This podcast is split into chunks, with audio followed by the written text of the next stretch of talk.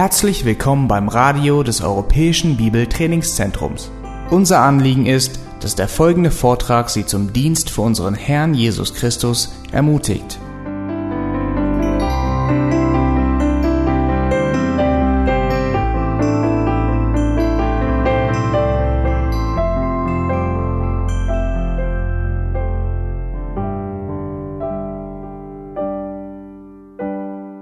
Bevor wir mit Zorn in unserem Leben richtig umgehen können, braucht es eine zuverlässige Diagnose.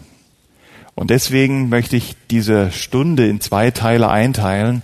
Der erste Teil wird sich nur darum drehen, wo entsteht Zorn, beziehungsweise wie entsteht Zorn. Das ist der Diagnosenteil. Und der zweite Teil, die Therapie. Wie begegnen wir dann diesen Zorn, der äh, jeden von uns wahrscheinlich schon gepackt hat. Ihr Lieben, ich möchte euch aber gleich zu Anfang sagen, der erste Teil wird mit Sicherheit mindestens die Hälfte oder vielleicht sogar mehr als diese Hälfte der Zeit in Anspruch nehmen, weil ohne zuverlässige Diagnose, ohne ein klares Verständnis davon, wie Zorn entsteht, keine Chance auf Therapie. Unmöglich, ja. Viele im christlichen Bereich sind im medizinischen äh, Bereich tätig und die wissen das. Ja, ich habe mich gerade mit einem äh, Lehrer und Mitarbeiter vom EBDC unterhalten, wie wichtig zuverlässige Diagnosen sind, weil ohne zuverlässige Diagnose keine Chance auf Therapie. Und das ist ehrlich gesagt wahrscheinlich der tiefste Wert von diesen drei Versen, dass Jakobus uns mit einer verbal inspirierten, Diagnose Gottes versorgt, wo Zorn entsteht und wie Zorn entsteht. Bevor wir aber über den Zorn sprechen, der Gegenstand dieses Seminars sein soll, vielleicht die Bemerkung, es gibt nicht nur sündigen Zorn, es gibt nicht nur ungerechten Zorn, es gibt selbstverständlich auch gerechten oder heiligen Zorn. Woher wissen wir das? Weil es eine Eigenschaft Gottes ist. Wenn Gott selbst keinen Tag nicht zornig ist, dann kann Zorn nicht per se sündig sein. Gott wird zornig über Sünde, Gott wird zornig über Ungerechtigkeit, Gott hat oft seinen Zorn gezeigt Israel gegenüber, also kann Zorn per se keine Sünde sein. Es gibt also so etwas wie heiligen Zorn. Das gesagt möchte ich aber gleich hinterher schicken. Ich behaupte einfach mal, der aller, allergrößte Teil, den du erlebst von Zorn, ist kein heiliger Zorn. Ich will dir ein Beispiel geben. Ja, wenn du in deiner Familie weißt, ähm, ja, dein Bruder, ihr seid ja alle mal mit, die meisten wahrscheinlich mit Geschwistern aufgewachsen, dein Bruder isst fürs Leben gern Schnitzel. Und die ganze Familie weiß das. Und jetzt ist Sonntag und nach der Suppe wird der Schnitzel rausgetragen und dummerweise sind die Schnitzel alle abgezählt. Und da gibt's ein großes. Und die restlichen, ja, die dümpeln so im, äh, im, im, ja, in der Bedeutungslosigkeit. Und dann siehst du, wie der Hans, dein Bruder, leider ganz zum Schluss das kleinste Stück nehmen muss, obwohl er doch Schnitzel für sein Leben gerne isst. Wenn du dann zornig wirst, kann ich dir sagen, höchstwahrscheinlich handelt es sich tatsächlich um heiligen Zorn, um gerechten Zorn. Oder wenn du zornig wirst, dass über deine Ältesten zum Beispiel in der Gemeinde schlecht geredet wird und das wirklich ohne Gegenstand, dann ist das heiliger Zorn.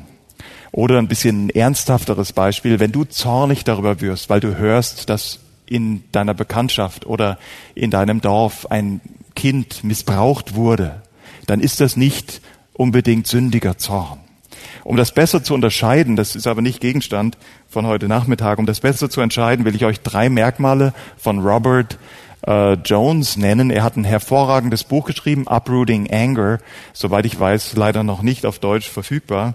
Aber Jones schreibt, heiligen Zorn erkennen wir als Reaktion auf eine tatsächliche, auf eine objektiv geschehene Sünde. Das ist ein Merkmal von gerechtem Zorn. Ein zweites Merkmal von gerechtem Zorn ist, er entsteht nicht um meinetwillen, sondern um Gottes Willen. Weil Gottes Maßstäbe, weil sein Name beschmutzt wurde, weil seinem Reich geschadet wurde. Und ein drittes zuverlässiges Merkmal, heiliger, gerechter Zorn drückt sich auch immer auf eine heilige, gerechte Art und Weise aus. Also wenn du im Zorn ja dein Kind schlägst, ist das ganz bestimmt kein heiliger Zorn. Die oben genannten Beispiele und auch diese Kriterien, denke ich, sollen genügen, um zu zeigen, Zorn, den wir erleben, ist meistens kein heiliger, kein gerechter Zorn. Wo entsteht Zorn und welche Haltung lässt diesen Zorn entstehen? Das ist die Diagnose, die Jakobus hier in den ersten drei Versen stellt. Bevor wir uns nochmal diesem Vers 1 zuwenden, vielleicht ein Hinweis darauf, was Jakobus nicht sagt. Ja, also er sagt, wo er, er stellt ja diese rhetorische Frage, woher kommen Kriege, woher kommen Streitigkeiten unter euch, oder ich übersetze das mal, wo entsteht der Zorn? Jakobus sagt nicht, weil dein Gegenüber ein Sturkopf ist. Das sagt er nicht. Er sagt auch nicht, weil dein Mann oder deine Frau dich zum Wahnsinn treiben. Habt ihr aber alle schon mal gesagt in eurem Herzen, diese Frau treibt mich zum Wahnsinn. Natürlich nicht deine Frau, das war die Politesse oder wer auch immer. Das, Jakobus sagt doch nicht, du streitest, weil deine Hormone verrückt spielen. Das ist nicht seine Diagnose. Er sagt auch nicht, du streitest, weil du dir einen Dämon der Streitsucht eingefangen hast. War ein sehr beliebter Ansatz vor ungefähr 20 Jahren äh, in der Missionsgemeinde, aber Gott schenkt Gnade. Manchmal entwickeln sich Gemeinden auch zum Besseren. Ja, und das durften die Missionsgemeinden in Frankfurt ist das richtig erleben, ja, die ganz viel Exorzismus betrieben haben. Das war damals sehr in Vogue, heute nicht mehr so sehr. Ähm, du streitest auch nicht, wie das heute manche sagen, weil die Evolution dich mit einem Streitgehen ausgestattet hat. Das sagt Jakobus nicht. Oder weil du dem schlechten Vorbild deines Vaters oder deiner Mutter folgst sagt Jakobus nicht. Jakobus sagt auch nicht, du streitest, weil die Bedürfnisse, die du nach der Maslow'schen Bedürfnispyramide hast, nicht gestillt wurden. Sagt Jakobus auch nicht. Und Jakobus sagt auch nicht, du streitest, weil du mit dem falschen Bein oder zur falschen Seite aus dem Bett gestiegen bist. Und Jakobus sagt auch nicht, weil du einen schlechten Tag an der Arbeit hattest, streitest du. Nein, das sind alles nicht die, das ist alles nicht, gehört alles nicht zur Diagnose des Jakobus. Jakobus sagt schlicht, woher kommen Kriege, woher kommen Streitigkeiten unter euch? Nicht daher aus euren Lüsten, die in euren Gliedern streiten. Ihr Lieben, ohne jetzt tief in den Text einzusteigen, sagt Jakobus, offensichtlich liegt der Grund für Zorn nicht außerhalb meiner Person, sondern innerhalb meiner Person. Da streitet etwas in meinem Herzen, in meinen Gliedern, in meinen Lüsten.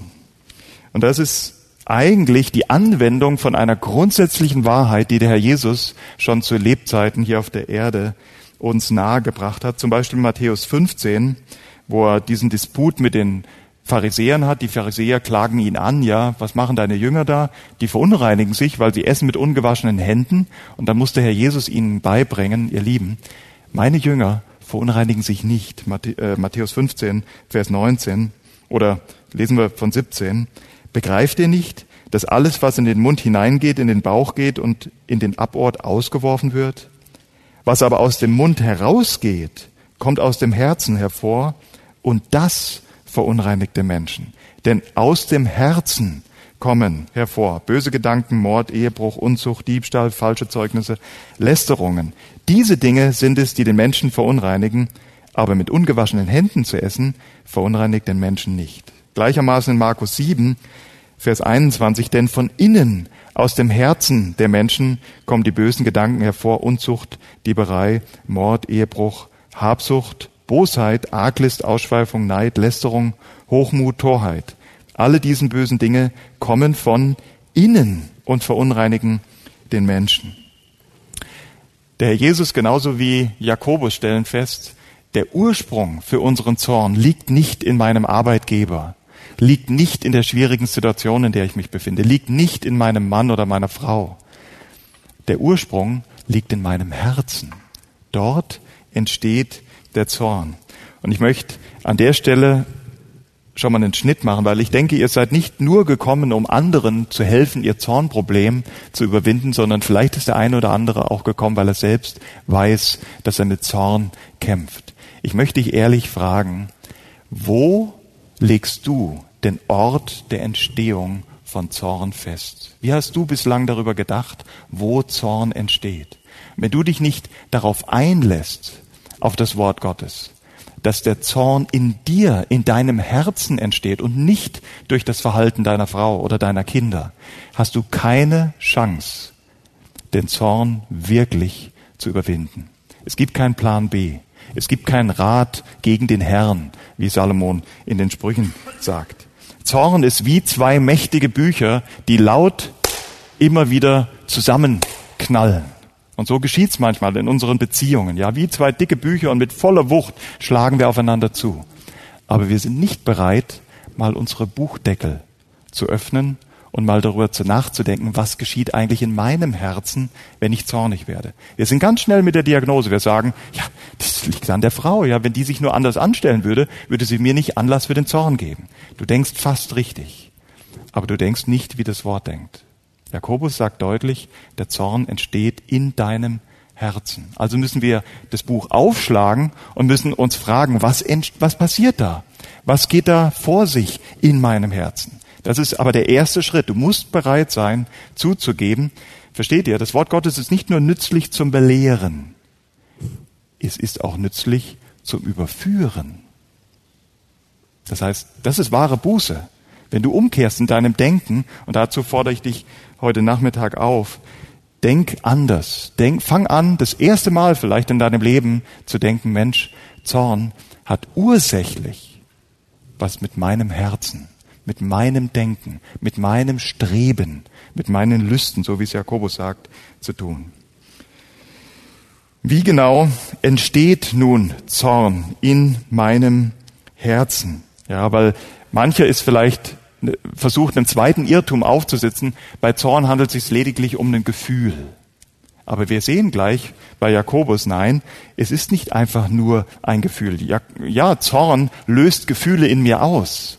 Aber Gefühle, ihr Lieben, sind immer die Folge meines Herzens, immer die Folge meines Denkens. Ja, warum können sonst zwei durch finstere Nacht gehen? Der eine hat furchtbare Angstzustände und der andere singt ein Lied. Die Nacht ist immer die gleiche. Aber das Herz ist anders. Ja, Gefühle entstehen immer in der Folge meines Denkens im Herzen. Und so entsteht auch der Zorn als Folge des Denkens in meinem Herzen. Was ist also der Gedankengang in meinem Herzen, den Jakobus hier offenlegt? Vers 2. Ihr begehrt und habt nichts. Ihr tötet und neidet und könnt nichts erlangen. Ihr streitet und führt Krieg. Nur mal bis dahin, Jakobus 4, Vers 2a. Offensichtlich hat Zorn und in der Folge Streit und Auseinandersetzungen etwas mit Begehren zu tun. Das Begehren, was Jakobus hier nennt, ist per se oder in sich nichts Böses. Also eine Lust zu haben, eine Lust auf etwas zu haben, ist für sich genommen überhaupt nichts Böses. Der Herr Jesus hatte Lust mit den Jüngern dieses Mal, dieses letzte Mal zu feiern. Oder Propheten haben begehrt, hatten Lust, in Dinge zu schauen, die dann die Jünger sehen durften, weil das Reich nahe gekommen war. Also diese Lust, eine Lust auf etwas zu haben, ist per se, ist für sich genommen nichts Schlechtes. Das Wurzelproblem liegt vielmehr in ungestillten Begierden. Ihr begehrt und habt nichts. Ihr streitet oder ihr tötet und neidet und könnt nichts erlangen. Versteht ihr den Gedankengang? Allein die Begierde ist für sich genommen noch nichts Problematisches. Aber wenn ich etwas begehre und kann es nicht kriegen, dann entsteht Zorn in meinem Herzen. Das ist die biblische Diagnose, wie Zorn entsteht. Ich kann das mal übertragen. Es geschieht nicht nur, wenn ich etwas begehre, wenn ich etwas haben will und kann es nicht kriegen, sondern Zorn entsteht auch, wenn du etwas bekommst, von dem du glaubst, dass du es nicht verdient hast. Das ist die gleiche Logik, nur umgedreht. Ja, wenn dir etwas zuteil wird, eine Strafe oder jemand redet schlecht über dich, von dem du glaubst, das hast du nicht verdient, dann kannst du genauso zornig werden, wie wenn du etwas bekommst, wenn du etwas haben möchtest und du kannst es nicht erlangen.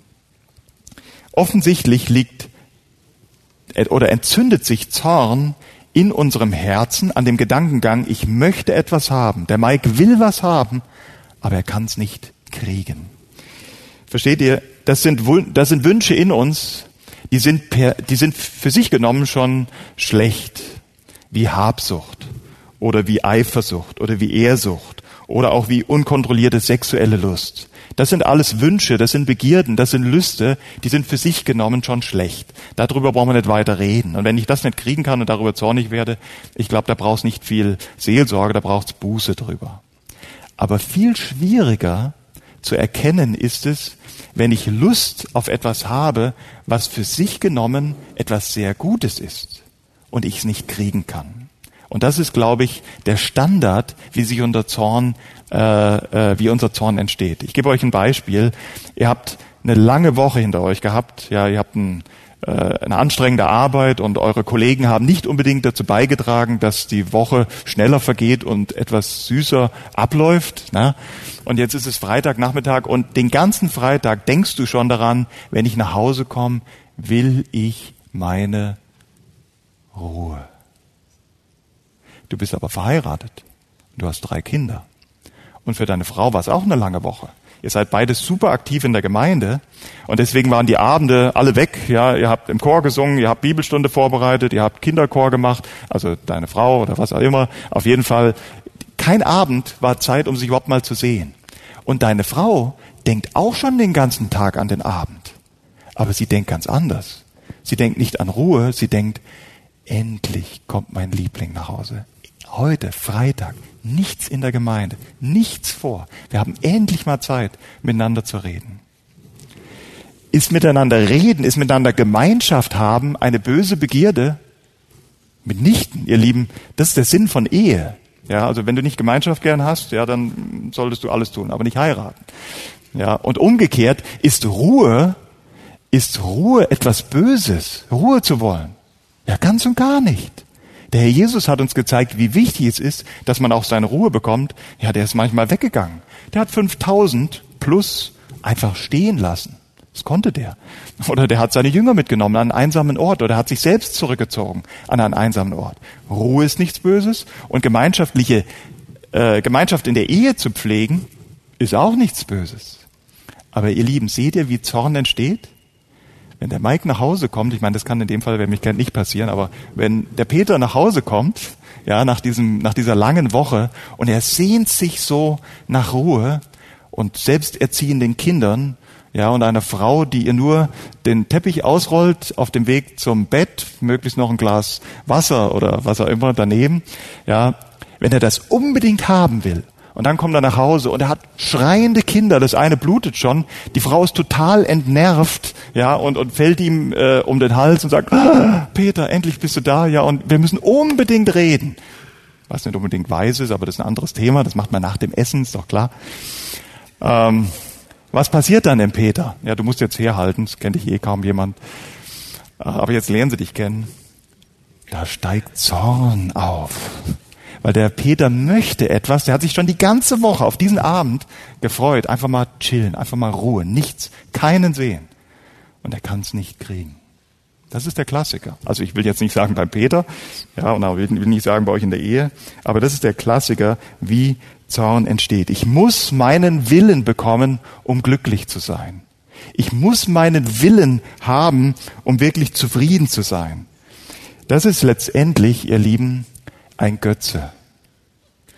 Wenn wir an Götzen denken, dann denken wir manchmal an Bangkok, irgendeinen großen Tempel mit goldenem Buddha, aber das sind nicht wirklich Götzen.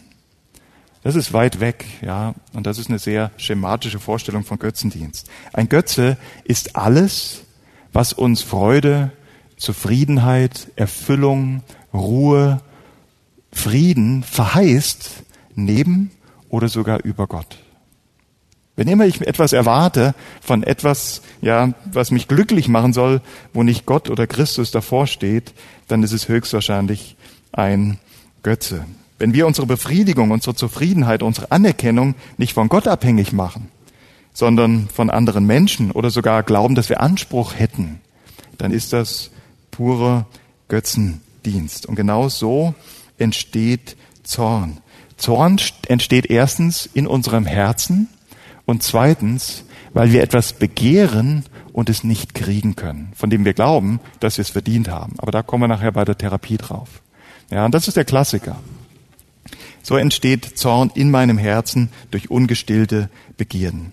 Jakobus 4, Vers 2b lesen wir noch, ihr habt nichts, weil ihr nicht bittet. Ihr Lieben, wer am EBTC studiert, weiß, Predigerausbildung macht, Grundlagenjahr macht, eines der wichtigsten Prinzipien bei der Auslegung ist Kontext, zweitens Kontext und drittens Kontext. Ja, wie die französische Küche, was ist das Wichtigste? Butter und das zweitwichtigste Butter und das, die drittwichtigste Zutat Butter. Nein, Butter. Ja. Und so ist es mit der Auslegung. Wenn Jakobus hier im Kapitel 4, Vers 2 schreibt, ihr habt nichts, weil ihr nicht bittet. Bitte, isoliert nicht diesen Abschnitt und sagt, ah, ich muss einfach nur drum bitten und dann kriege ich's, was ich will. völlig falsch. Ja, schaut euch den Kontext bitte an. Der Kontext ist eine sehr schwere, eine sehr scharfe Ermahnung. Da geht's nicht einfach nur, ha, ja, äh, Wunschkonzert, ich kann mal ein bisschen bitten und dann kriege ich schon, was ich will. Nein, das ist ein Vorwurf.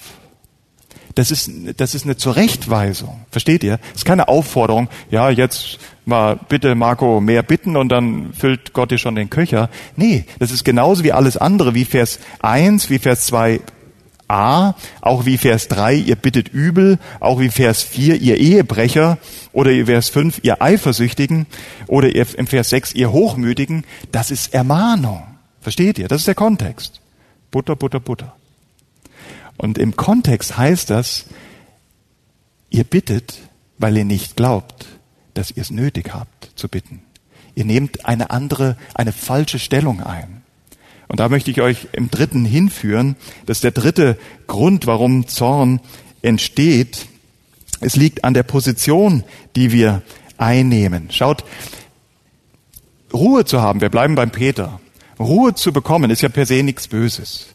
Aber wenn ich glaube, ich habe das verdient und ich muss das haben und ich habe ein Recht darauf, das jetzt am Freitagabend zu haben, dann verlässt du die Position, die du wirklich als Geschöpf, was begnadigt ist durch das Blut Jesu Christi, dann, dann verlässt du diese Position.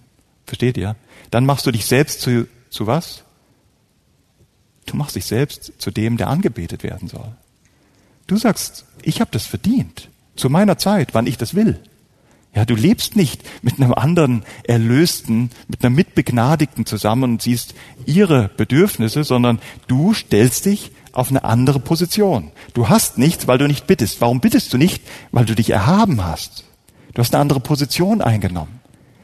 Und jetzt wird's wirklich spannend. Zorn ist kein Problem zwischen Peter und seiner Frau. Zorn ist ein Problem, was du direkt mit Gott hast. Du setzt dich, wenn du zornig wirst, an die Stelle Gottes. Du sagst, wenn du zornig wirst, mein Wille geschehe, wie im Himmel, so auf Erden. Jetzt, sofort. Das ist ursächlich und ursprünglich das Problem des Sündenfalls. Satan hat zugeflüstert, und du wirst sein wie Gott. Das ist das Problem. Wir wollen diese Position. Wir wollen angebetet werden. Wir glauben, meine Ruhe ist jetzt wichtiger wie die Gemeinschaft, die meine Frau haben will. Und damit stelle ich mich über meine Frau. Ich verlasse die Position eines begnadigten Geschöpfes und werde zum Konkurrenten von Gott selbst. Ihr Lieben, das ist der Kern des Sündenfalls, dass wir die Position des Geschöpfes und heute sogar des begnadigten Geschöpfes verlassen und die Position des Schöpfers einnehmen wollen. Und wenn dann meine Frau nicht bereit ist, mir zu dienen, das steckt doch hinter dem Zorn, dann reagiere ich auf einer Skala von stillem Schmollen bis hin zum ungebremsten Zorn. Wir haben keine Zeit dafür, aber ich wollte euch nur damit aufzeigen, Zorn hat viele Farben und viele Facetten. Glaub bloß nicht, du bist nicht zornig, weil du immer so ein Stiller bist. Ja, und so viel Menschenfurcht hast. Das war jetzt ein Exkurs, ein ganz kleiner.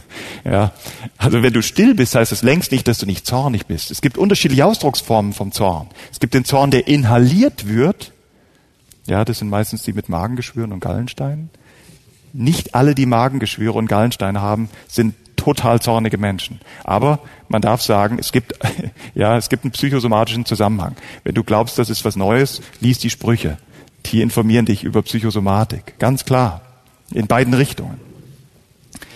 Ihr Lieben, Zorn kann sich sehr still aus, ausdrücken. Was macht der Peter? Der dreht sich rum, hängt vielleicht noch seine Jacke hin und geht ins Arbeitszimmer und ist nicht mehr gesehen. Das ist Zorn. Ja, er schmollt. Er straft seine Frau mit ja, äh, äh, Unaufmerksamkeit, mit Ablehnung.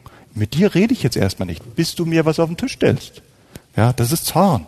Natürlich kann äh, der Marco auch ganz anders, was ich überhaupt nicht glaube, aber der kann auch ganz anders reagieren. Ja, der geht außer sich, der wird laut, der schreit. Die Kinder verschwinden in allen Ecken, ja, und die Frau steht da und ist total perplex. Das ist natürlich auch Zorn, den kennt jeder. Aber es ist nicht nur der laute Zorn. Es gibt auch den leisen Zorn. Ja, nur, dass ihr ein bisschen die Bandbreite von Zorn versteht. Äh, das kann schmollen, zurückziehen, ignorieren. Ja, das kann sogar Depression sein. Nicht jede Depression ist durch Zorn ausgelöst, ja, das ist klar. Aber es kann bis hin zu einer Depression. Und die, die schlimmste Form des inhalierten Zorns wäre Selbstmord.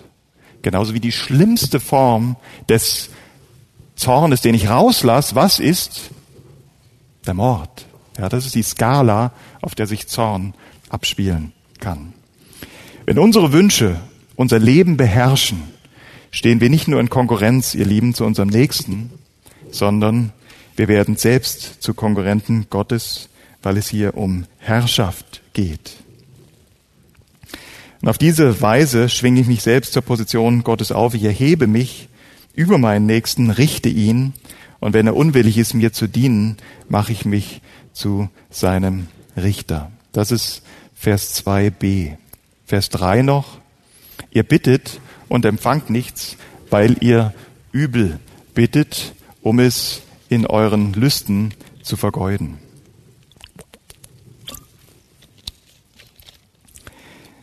Ihr Lieben, die Tatsache, dass wir als Gläubige immer noch versucht sind, die Stellung eines Bittstellers, eines von Gott abhängigen Wesens zu verlassen, führt uns auch dazu, dass wir zwar Gott um Dinge bitten, aber aus ganz falschen Motiven. Ja, wir können gute Dinge anstreben, das habe ich eben eigentlich schon gesagt, aber wir machen das aus völlig falschen Motiven. Ich, ich kürze es mal ab, um sie in unserer Selbstsucht zu vergeuden. Ja, Geld ist ein klassisches Thema. Geld wird an keiner Stelle in der Schrift als etwas Böses bezeichnet. Aber die Liebe zum Geld, um den Reichtum für mich selbst zu verbrassen. Das ist das Böse. Ja, ich begehre Dinge aus falschen Motiven. Ich kürze diesen dritten Teil einfach ab, weil das selbsterklärend ist. Ja, ich werde zornig, weil ich Begierden habe, vielleicht sogar Begierden auf die guten Dinge, aber ich begehre sie aus falschen Motiven. Ich will noch mal zusammenfassen, ihr Lieben. Erstens, du musst Buße tun, vielleicht schon an dem Punkt, wo entsteht eigentlich der Zorn. Der Zorn, der Zorn entsteht nicht in deiner Umwelt. Der Zorn entsteht nicht in deinen Genen. Der Zorn entsteht in deinem Herzen. Weil da etwas vor sich geht, was Jakobus so beschreibt, du begehrst etwas, aber du kannst es nicht kriegen. Und darüber wirst du zornig. Weil du obendrein, und das ist der dritte Teil, glaubst, du hättest verdient. Ja, und dann verlässt du die Position eines begnadigten Bittstellers, machst dich selbst zum Herrscher und bittest dann auch noch aus falschen oder strebst äh, nach Dingen aus falschen Motiven. Ihr Lieben, die Paul Tripp hat mal gesagt, die DNA der Sünde ist nicht der Stolz. Das ist schon eine Frucht. Die, die DNA der Sünde, an der sich Sünde immer wieder reproduziert, ist die Selbstsucht, ist dieses Leben für dein eigenes Reich. Und genau das ist der Zorn. Ja, es ist ein, ein Kollidieren von zwei Reichen. Will ich um seinetwillen leben oder will ich um meinetwillen leben? Will ich mich anbeten? Will ich, dass mir gedient wird? Oder soll er verherrlicht werden?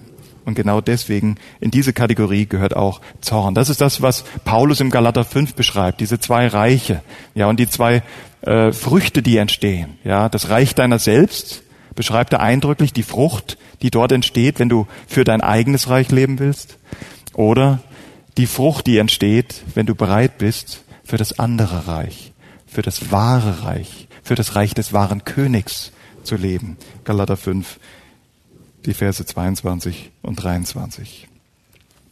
Ihr Lieben, ich fasse nochmal zusammen. Zorn entsteht in unserem Herzen. Zorn entsteht immer, wenn wir etwas begehren und es nicht kriegen können oder etwas bekommen, von dem wir glauben, dass wir es nicht verdient haben. Zorn entsteht, wenn wir unsere Position als begnadigte Geschöpfe verlassen und uns selbst die Position des Schöpfers, des Richters aneignen, dem gedient werden darf. Und Zorn entsteht, weil wir aus falschen Motiven handeln. Wir haben noch gut 20 Minuten und wir wollen die Zeit nutzen, um über echte Hilfe zur Überwindung unseres Zornproblems zu sprechen. Aber eigentlich, ihr Lieben, selbst wenn jetzt der Vortrag zu Ende wäre, wenn ihr die Diagnose gut verstanden habt, habt ihr die Therapie in euren Händen. Das erste, wo entsteht Zorn? Ihr Lieben, du musst Buße tun. Nicht über den Zorn als erstes, sondern über deine Lüge, der du vielleicht lange geglaubt hast, meine Frau ist das Problem, mein Chef ist das Problem, die Krankheit ist das Problem. Die Lebensumstände sind das Problem. Das stimmt nicht.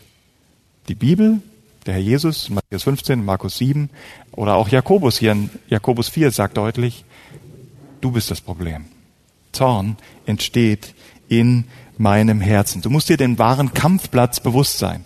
Und ihr merkt, ich, ich bohre immer wieder und schlage immer wieder an der Stelle, weil ich ganz fest glaube, dass ihr mir nicht auf Anhieb glaubt. Aber ihr sollt nicht mir glauben, ihr sollt der Schrift glauben. Schaut, ich habe hier die Wasserflasche. Wenn ich die Wasserflasche öffne, ist ein Beispiel, das kommt auch nicht von mir, und ich schüttel diese Wasserflasche, was passiert dann? Na, und irgendwann mal, ich habe schon zu viel getrunken, jetzt passiert's. Was passiert? Wenn ich die Flasche schüttel, kommt Wasser raus. Die Gretchenfrage, wenn wir mal ausnahmsweise den ungläubigen Goethe bemühen dürfen, die Gretchenfrage lautet, warum kommt Wasser aus der Flasche? Die meisten sagen, weil du die Flasche geschüttelt hast. Das stimmt aber nicht wirklich. Das ist nur der Anlass. Die wahre Ursache ist, weil Wasser drin ist. Ja, ich bin jetzt nicht so drauf, dass ich die Flasche auf einen Zug leeren kann. Aber wenn ich, das glaubt ihr mir, wenn ich die Flasche jetzt leeren könnte und die so kräftig schüttel, wie ich nur will, ihr werdet niemals sehen, dass Wasser aus der Flasche kommt. Und deswegen ist es so wichtig, dass ihr Zorn richtig versteht. Deine Frau ist nur der Anlass. Aber der Zorn, der entsteht in deinem Herzen und kommt dann raus. Ja, deine Frau hilft dir nur, dass du klar siehst, was wirklich in dir drin steckt. Du solltest ihr dankbar sein, dass sie dir zeigt, was du für ein selbstsüchtiger Götzendiener du bist. Ja, also, oder dein Chef von mir aus. Ja, also es gibt genug Gelegenheiten, keine Angst. Gott wird schon Mittel und Wege finden, um dir zu zeigen, was in dir steckt.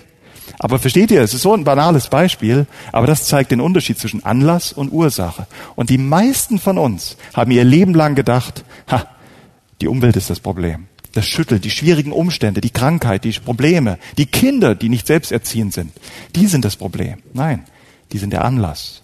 Der Zorn, der ist schon drin und der kommt dann raus. Ja, erlaubt mir, dass ich noch vom Wasser einen Schluck nehme, nicht vom Zorn.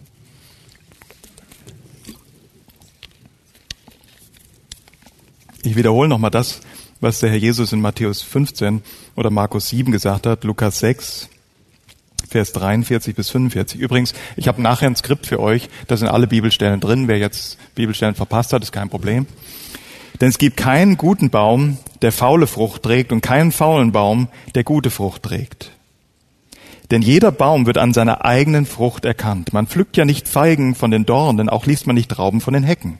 Ein guter Mensch bringt Gutes hervor, wo raus?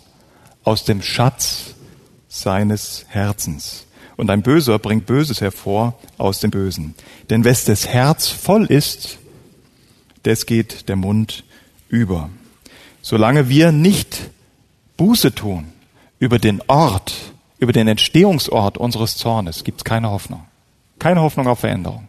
Aber wenn du dir ähm, wenn du wirklich dein Denken veränderst, das ist Buße tun. Ja, Buße tun hat nichts in erster Linie mit Reue zu tun, ja, mit auf Knien rutschen, sondern Buße hat mit Sinneswandel zu tun. Umkehren. Das Wort Gottes ist nützlich zum Belehren, aber dafür ist es nicht da, alleine. Ist wichtig, wie Benedikt gesagt hat, ohne gesunde Lehre, dann geht gar nichts, ja, das Fundament schief. Aber es bleibt nicht bei der Lehre stehen. Das Wort Gottes ist nützlich zum Lehren und zum Überführen. Und das ist diese Buße. Ja, wenn du sagst, Gott, du hast recht. Ich sage jetzt das Gleiche wie du. Der Zorn in meinem Leben, den ich erlebt habe, ist mein Problem. Ist in meinem Herzen entstanden. Hat mit meinem Denken zu tun. Dann gibt's Hoffnung. Dann gibt's Hoffnung auf Umkehr. Und wie funktioniert jetzt diese Umkehr? Wie kann ich dafür sorgen, dass der Zorn erst gar nicht in der Flasche entsteht oder im Herzen? Ihr Lieben, Zweitens, und das ist im Grunde genommen parallel zu der Diagnose. Ich gehe jetzt Schritt für Schritt wieder durch die Diagnose und zeige die Therapie, die eigentlich selbsterklärend ist. Wenn du glaubst, du hast etwas verdient, was du nicht kriegen kannst, das ist doch das Zornproblem nach Jakobus 4, Vers 2. Du willst etwas, glaubst du hast es verdient und kannst es nicht kriegen. Dann mach dir einfach klar, was du wirklich verdient hast. Siehst du, was du in deinem Herzen gerade machst, wenn du nach Hause kommst und dir in deinem Herzen die Lüge vorhältst, ich habe jetzt ein Recht auf Ruhe. Du lügst. Du glaubst, du hast ein Recht darauf. Das stimmt nicht. Du willst Lohn, du willst Gerechtigkeit. Paulus ist da ganz scharf in Römer 6. Lohn. Der Lohn für Sünde ist der Tod. Wenn du wirklich Lohn haben willst, bitteschön, nimm deinen Lohn. Die Gnadengabe Gottes aber ist das ewige Leben. Wir haben ein Problem mit unserem Selbstbewusstsein. In der Tat. Aber ein ganz anderes Problem, als wir denken. Wir haben kein niedriges Selbstbewusstsein, wir haben ein falsches Selbstbewusstsein. Wir glauben, wir hätten Besseres verdient. Und darüber werden wir zornig. Aber wir denken falsch. Wir denken völlig falsch. Wir haben die Position eines begnadigten Geschöpfes längst verlassen und wir verlassen sie immer wieder und geraten obendrein noch in Streit mit dem, der wirklich anbetungswürdig ist.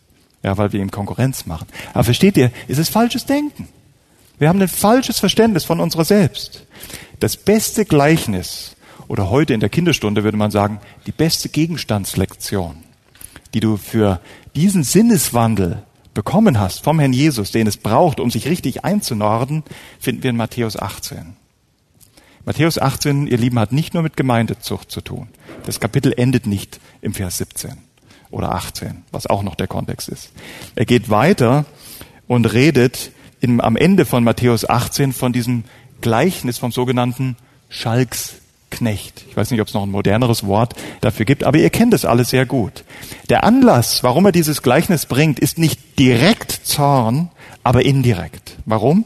Weil Petrus fragt, wie oft muss ich meinem Bruder vergeben? Ja, wie oft muss ich das über mich ergehen lassen? Wie oft muss ich das ertragen, dass ich etwas bekomme, von dem ich glaube, dass ich es nicht verdient habe? Seht ihr das? Es ist analog. Und der Herr Jesus sagt ihm, du weißt du was? Ich kenne einen Knecht, der hatte Schulden. Und diese Schulden waren 10.000 Talente. Und in dem Fall ist die Zahl wirklich mal ganz wichtig. Egal, was du unter Talent verstehst, es war damals ein Jahreseinkommen ein Jahreseinkommen. Und dieser Knecht schuldete 10.000 Jahreseinkommen. Ja, wenn du heute einen Bruttolohn von 2000 Euro hast, ja, ich glaube, das bundesdeutsche Mittel liegt sogar über 2000 Euro. Aber nehmen wir mal an, du hast 2000 Euro, dann ist das schon eine Viertelmilliarde Euro. Damit kann ich keinen mehr begeistern, seitdem es Eurokrise und Bankenkrise und Grexit und was weiß ich nicht gibt, weil da wird mit den Milliarden nur so um sich geworfen. Aber ihr Lieben, das ist deine Schuld. Und wenn du mit Milliarden nichts anfangen kannst, dann überleg dir einfach 10.000 Jahresgehälter. Du müsstest 10.000 Jahre arbeiten und ganz nebenbei leben und dürftest dabei weder essen noch, noch irgendwas anderes verbrauchen, um deine Schuld zu bezahlen. Und die Schuld wird einfach erlassen. Und dann gehst du hin und findest einen Mitknechten. Und der schuldet dir 100 Denare.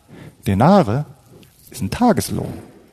100 Denare, also ein Denar ist ein Tageslohn. 100 Denare, wenn wir bei der Analogie von 2000 Euro bleiben, dann wären das 9000 Euro bei 100 Denaren. 9000 Euro ist nicht wenig. Das tut weh. Wenn du 9000 Euro verleihst und kriegst du nicht zurück. Aber du hast 250 Milliarden geschenkt bekommen. Und wenn du zurückschaust ans Kreuz, bist du fähig, diese 9000 Euro zu erlassen, ohne Probleme. Das ist nicht mein Beispiel. Das hat uns der Herr Jesus hinterlassen, damit wir uns wirklich therapieren können, damit wir richtig denken. Und ihr Lieben, ganz nebenbei, der Jesus hat dir die 10.000 nicht erlassen. Er hat dafür bezahlt.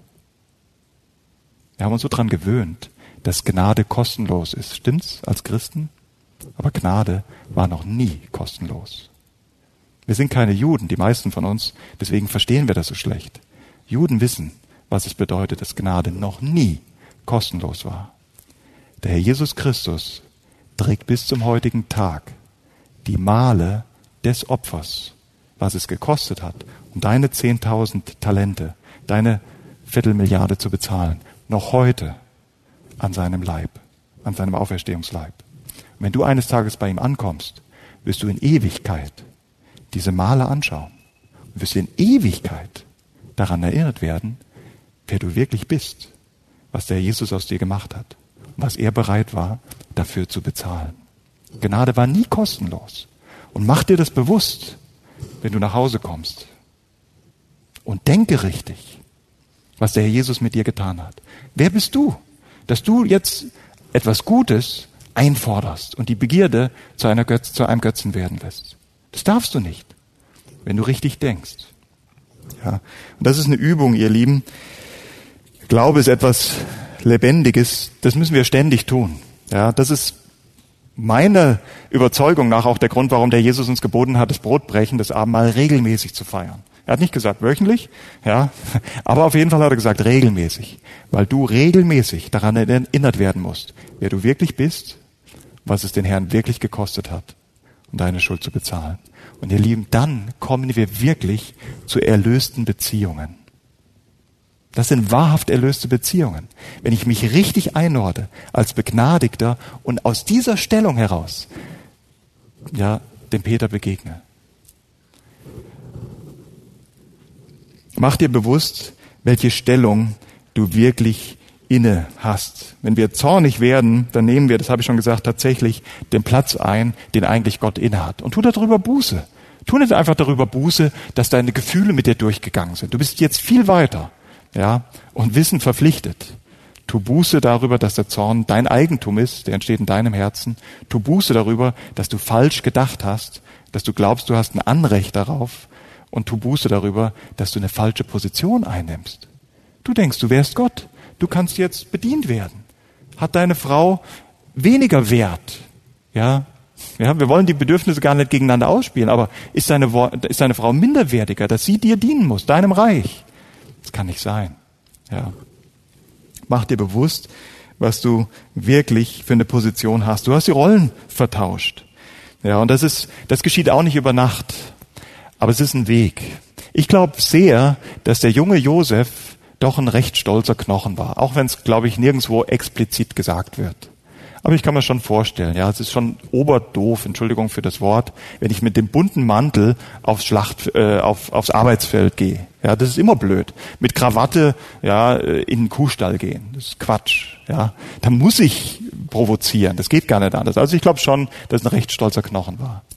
Aber ihr Lieben, die Geschichte Josef endet nicht im Kapitel 37. Die Geschichte mit Josef endet im Kapitel 50. Und da liegen viele Jahre dazwischen.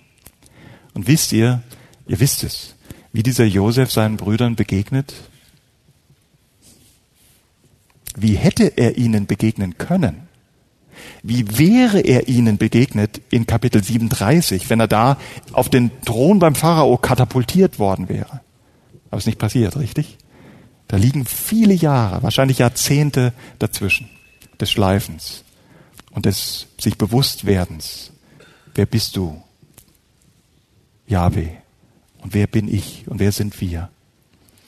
Der hat einen langen Weg hinter sich. Und dann sitzt er da auf dem Thron Und dann kommen seine Brüder vor ihn. Und das Besondere ist an dieser Stelle, ihr kennt, die Seelsorger kennt das sowieso, er erkennt in dem Moment Gott an. Das wisst ihr. Ja. Er sagt ja ganz deutlich, ihr habt's böse gemeint. Aber Gott hat's gut gemeint. Das ist ein ganz wichtiger Schlüssel. Er erkennt Gott als den Souverän an, dem nichts entgleitet, der wirklich der Richter und der Souverän ist. Versteht ihr? Wenn du Gott besser kennenlernst, wenn du ein persönliches Verständnis vom Wesen Gottes bekommst, von den Charaktereigenschaften, dann wirst du viel ruhiger. Dann nordest du dich ein, dann nimmst du die richtige Position ein, aber dann wirst du auch viel ruhiger. Dann musst du gar nicht zornig werden, weil du weißt, da gibt's jemanden, der wacht über mein Leben. Und der lässt nichts zu, von dem er nicht glaubt, dass ich es verdient hätte. Versteht ihr? Und er ist nicht nur souverän, er ist gerecht. Ja, wenn er nur souverän wäre, wäre er ein Despot. Aber er ist alles zugleich. Der Souverän hat sein Leben für dich gelassen. Darüber kann man ruhig werden. Da muss man nicht mehr für sich kämpfen. Da kämpft ein anderer für dich. Und das konnte ja Josef, der gereifte Josef. Der hat Gott kennengelernt und deswegen konnte er sagen, ihr habt's böse gemeint, aber Gott hat's gut gemeint. Und nicht nur hat er das gesagt, er hat studiert bitte das für euch selbst nochmal, aber er hat im Vers, das ist Vers 20, der Klassiker, aber im Vers 19 sagt er, fürchtet euch nicht, bin ich etwa an Gottes Stelle? Seht ihr das? Josef, der alte Josef, nimmt die richtige Position ein. Er konkurriert nicht mehr mit Gott. Er will sich nicht mehr Recht verschaffen. Er weiß, dass es einen gerechten Richter gibt und dass über alles einmal ein Urteil gesprochen wird, auch über das Verhalten der Brüder. Und das macht ihn ruhig. Das macht ihn so barmherzig, dass er seinen Brüdern sogar Gutes tun kann und so zum Werkzeug wird, damit der Messias auf diese Erde kommt. Das kann das, das Gegenteil von Zorn. Und das passiert, wenn ich nicht nur anerkenne, wo ist wirklich der Ursprung von Zorn. Das passiert, wenn ich nicht nur richtig denke, ja, Begehren, was habe ich wirklich verdient, Lohn, Matthäus 18, sondern das kann auch passieren, wenn du ein persönliches Verständnis vom Wesen Gottes bekommst. Und deswegen ist sein Wort so wichtig. Wir sind versucht, Gottes Wesen ständig durch die Brille unserer Erfahrungen zu interpretieren. Ich krieg eine Krankheit und sage, Gott, du bist böse. Das ist böse. Gott hat sich geoffenbart, wie er wirklich ist. Gott ist schon ans Kreuz gegangen. Gott hat sein Leben gegeben. Wir müssen lernen, unser Leben durch die Brille des Wesens Gottes zu interpretieren. Das war vielleicht ein bisschen schnell. Wir wollen gerne durch die Umstände das Wesen Gottes interpretieren. Ja, du bist böse. Das ist böse. Wir müssen es umgekehrt machen. Wir müssen bei Gott anfangen, wie Benedikt gesagt hat. Am Anfang, wie die Bibel sagt. Am Anfang Gott, wie er wirklich ist. Studiere ihn. Lerne ihn kennen. Dafür hat er sich geoffenbart. Am Anfang das Wort. Ja, damit er sich mitteilt. Er ist ein mitteilender Gott. Und wenn du verstehst, wie er wirklich ist, dann bitteschön interpretier das Leben. Und dann interpretierst du dein Leben richtig. Und dann hast du noch, äh, hast du keinen Grund, zornig zu werden. Ein letztes, überprüfe deine Motive. Können ja nochmal den Peter nehmen. Ja, er kommt nach Hause, es ist Freitag. Natürlich hat er sich darauf gefreut, auf einen ruhigen Abend. Aber überprüf deine Motive. Hast du das wirklich verdient? Musst du das wirklich haben, um glücklich zu sein? Warum willst du jetzt unbedingt, unbedingt, Ruhe ist ja nichts Böses, aber warum willst du jetzt unbedingt, das erzeugt ja den Zorn, warum willst du jetzt unbedingt Ruhe haben? Überprüf deine Motive, kehr in dich. Ja, stell dir die richtigen Fragen. Was ist der Anlass? Was wollte ich eigentlich, was ich nicht kriegen konnte? Wenn ich darüber Buße tue, über diese selbstsüchtigen Motive, dann, ihr Lieben, kann ein ganz anderes Leben beginnen. Wenn ich als Begnadigter dann mit meinem Gegenüber umgehe. Das sind erlöste Beziehungen. Das kann ganz anders gehen. Da kann ich auf einmal fragen, Mensch, was, ich habe den Namen deiner Frau vergessen. Luise. Dann kann ich zum ersten Mal zulassen, dass so eine Frage mein Gehirnskästchen durchkreuzt was denkt eigentlich die Luise? Wie war eigentlich ihre Woche? Was braucht sie jetzt eigentlich? Und wenn du über die ersten drei Teile Buße getan hast, oder ich sag's mal anders, wenn du diese selbstsüchtigen Motive vom Thron geschubst hast, dann ist es auf einmal gar nicht mehr so schwer, sich an Gnade zu erfreuen, dem anderen Gnade zu schenken. Das ist ein Motiv, ihr Lieben. Was ist der Sinn des Lebens? Gott zu verherrlichen. Wie kannst du Gott verherrlichen in einer sündigen 1. Mose 3 Welt, in dem du seinem Sohn ähnlich wirst? Was hat sein Sohn getan? Er hat sich nicht bedienen lassen, er hat gedient. Was für ein Gedanke. Brandneu vielleicht. Freitagnachmittag kannst du dem Herrn Jesus Ehre machen. Nicht indem du Missionar in Westafrika wirst, sondern indem du nach Hause kommst und deine Frau wie Christus bedienst. Und eine Frau, stell dir vor, die versteht das gleiche Geheimnis und will das Gleiche und hat nur noch ein Ziel. Der Peter braucht Ruhe. Auf einmal habt ihr verkehrte Welt. Er will Gemeinschaft und sie will Ruhe. Das ist fast zu schön, um wahr zu sein. Das ist paradiesisch, mitten in einer sündigen Welt. Wenn wir den Ort unseres Zorns richtig verstehen, wenn wir unser Denken richtig verstehen, wenn wir unsere Position richtig verstehen und wenn wir unsere Motive richtig verstehen. Ihr Lieben, die Zeit ist um. Obwohl, das stimmt nicht. Eigentlich haben wir eine Stunde. Und da hat uns irgendjemand am Anfang Zeit geraubt. Ja. Aber ich will niemanden zornig machen. Deswegen äh, setzen wir zur, zur Landung an. Ihr Lieben, wenn wir, das habe ich schon gesagt, diese tyrannischen Begierden als solche auch erkennen, das sind Begierden, ja, die meinem Reich dienen sollen. Und das sind Tyrannen weil sie mich in eine andere, in eine falsche Position, in eine gottesähnliche Position drängen wollen. Wenn ich die erkenne und buchstäblich von Gnade, Matthäus 18, überwältigen lasse, dann ist Ruhe und Entspannung immer noch was Schönes und Gemeinschaften und Intimität auch, aber dann sind das schlicht und ergreifend, oder dann wird das zu schlicht und ergreifend dem, was es wirklich ist. Gute Gaben, die Gott schenkt. Ruhe und Entspannung ist eine gute Gabe, die Gott schenkt. Und Intimität, Gemeinschaft ist eine gute Gabe, die Gott schenkt. Und Gaben sind per Definition Gaben, sind Geschenke. Niemand hat ein Recht auf ein Geschenk. Ein Geschenk empfange ich aus Gnade. Dann wird es auf einmal ähm, das, was es wirklich ist, ja, ein, eine Gabe, ein Gnadengeschenk, was ich genießen darf, wenn ich es bekomme, was ich aber auch weiter geben darf. Ihr Lieben, Gott gibt seinen Kindern gute Gaben. Und die größte Gabe ist die Freiheit von Schuld, ist Vergebung. Das ist wahrhaft das größte Bedürfnis des Menschen. Nicht Abraham Maslow. Das ist eine Lüge. Selbst Essen und Trinken ist nicht dein größtes Bedürfnis. Ja, das stimmt. Wenn ich nicht trinke, höre ich bald auf zu reden und bald auf zu schnaufen. Für immer auf dieser Erde. Das stimmt. Aber Luther, und das darf ich an diesem heiligen Ort sagen, der würde darauf antworten, was hilft's dir, wenn du fett und faul in die Hölle fährst? Das hätte er Maslow gesagt, wenn er ihm begegnet wäre. Ja, aber da liegen ein paar hundert Jahre dazwischen. Das ist nicht das größte Bedürfnis. Das größte Bedürfnis ist Gnade, ist Vergebung vor einem heiligen, gerechten Gott. Und die hast du bekommen in Jesus Christus, im Evangelium.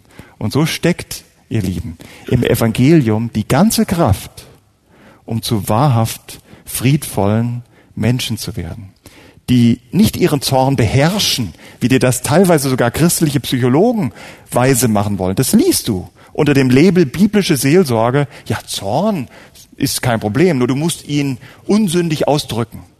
So ein Quatsch. Jakobus kommt zu einem ganz anderen Schluss. Zorn, sündiger Zorn ist schon Sünde. Ja, nicht erst, wenn du es auslebst, sondern wenn es in deinem Herzen entsteht. Und am Evangelium kannst du heil werden. Denn im Evangelium hast du einen Thron der Gnade. Da kann der Rudi hingehen und kann um Vergebung bitten. Das ist nicht selbstverständlich. Dass du sogar mit Freimut hingehen darfst und bitten darfst, Herr, vergib mir, dass ich falsch gedacht habe über Zorn, über meine Position, über das, was ich verdient habe. Es ist ein Thron der Gnade. Es ist völlige Vergebung. Im Evangelium hast du Vergebung, was nicht selbstverständlich ist. Es hat Christus sein Leben gekostet.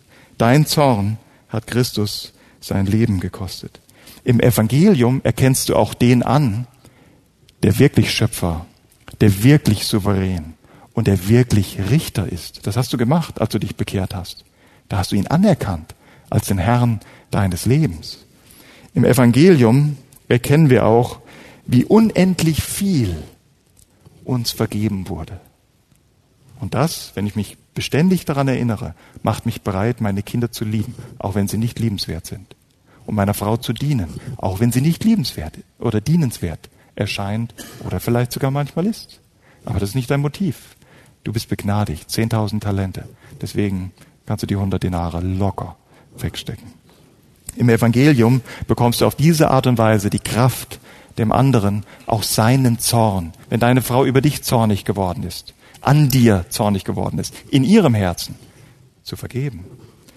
Und im Evangelium erkennen wir Gott auch als unseren wahren Versorger, der unsere wahre Bedürfnisse, unsere wahren Nöte stillt, nämlich die Not um Vergebung und Gnade. Und so befähigt uns dieses Evangelium im Hier und Heute in erlösten, zornfreien Beziehungen zu leben. Alle Schrift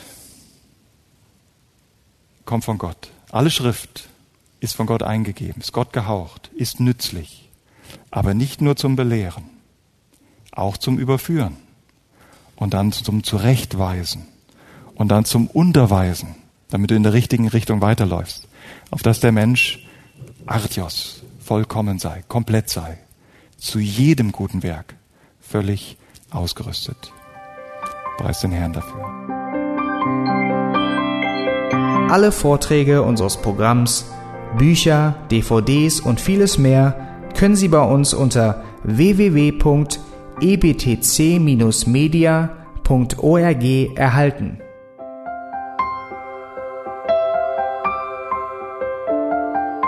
Radio Neue Hoffnung ist frei und ohne Werbung nur aufgrund Ihrer Spenden möglich. Wenn Sie weitere Informationen dazu finden möchten, wie Sie Radio Neue Hoffnung unterstützen können, besuchen Sie die Webseite www.rnh.de.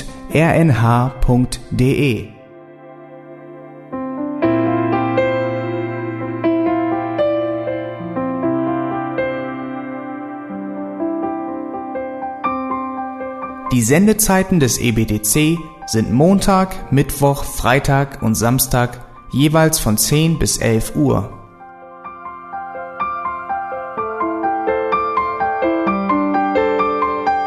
Sie finden uns im Internet unter www.auslegungspredigt.org. Eine E-Mail können Sie uns senden an radio@auslegungspredigt.org. Telefonisch erreichen Sie uns unter 0049 30 60 988 610. Unsere Postanschrift ist EBTC Havelländer Ring 40 in 12629 Berlin, Deutschland.